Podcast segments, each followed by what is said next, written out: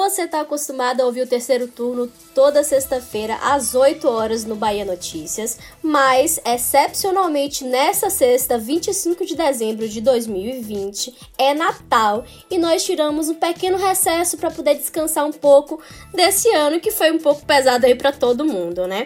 Mas a gente volta na segunda-feira, dia 28 de dezembro, com um episódio excepcional e especial de retrospectiva de 2020.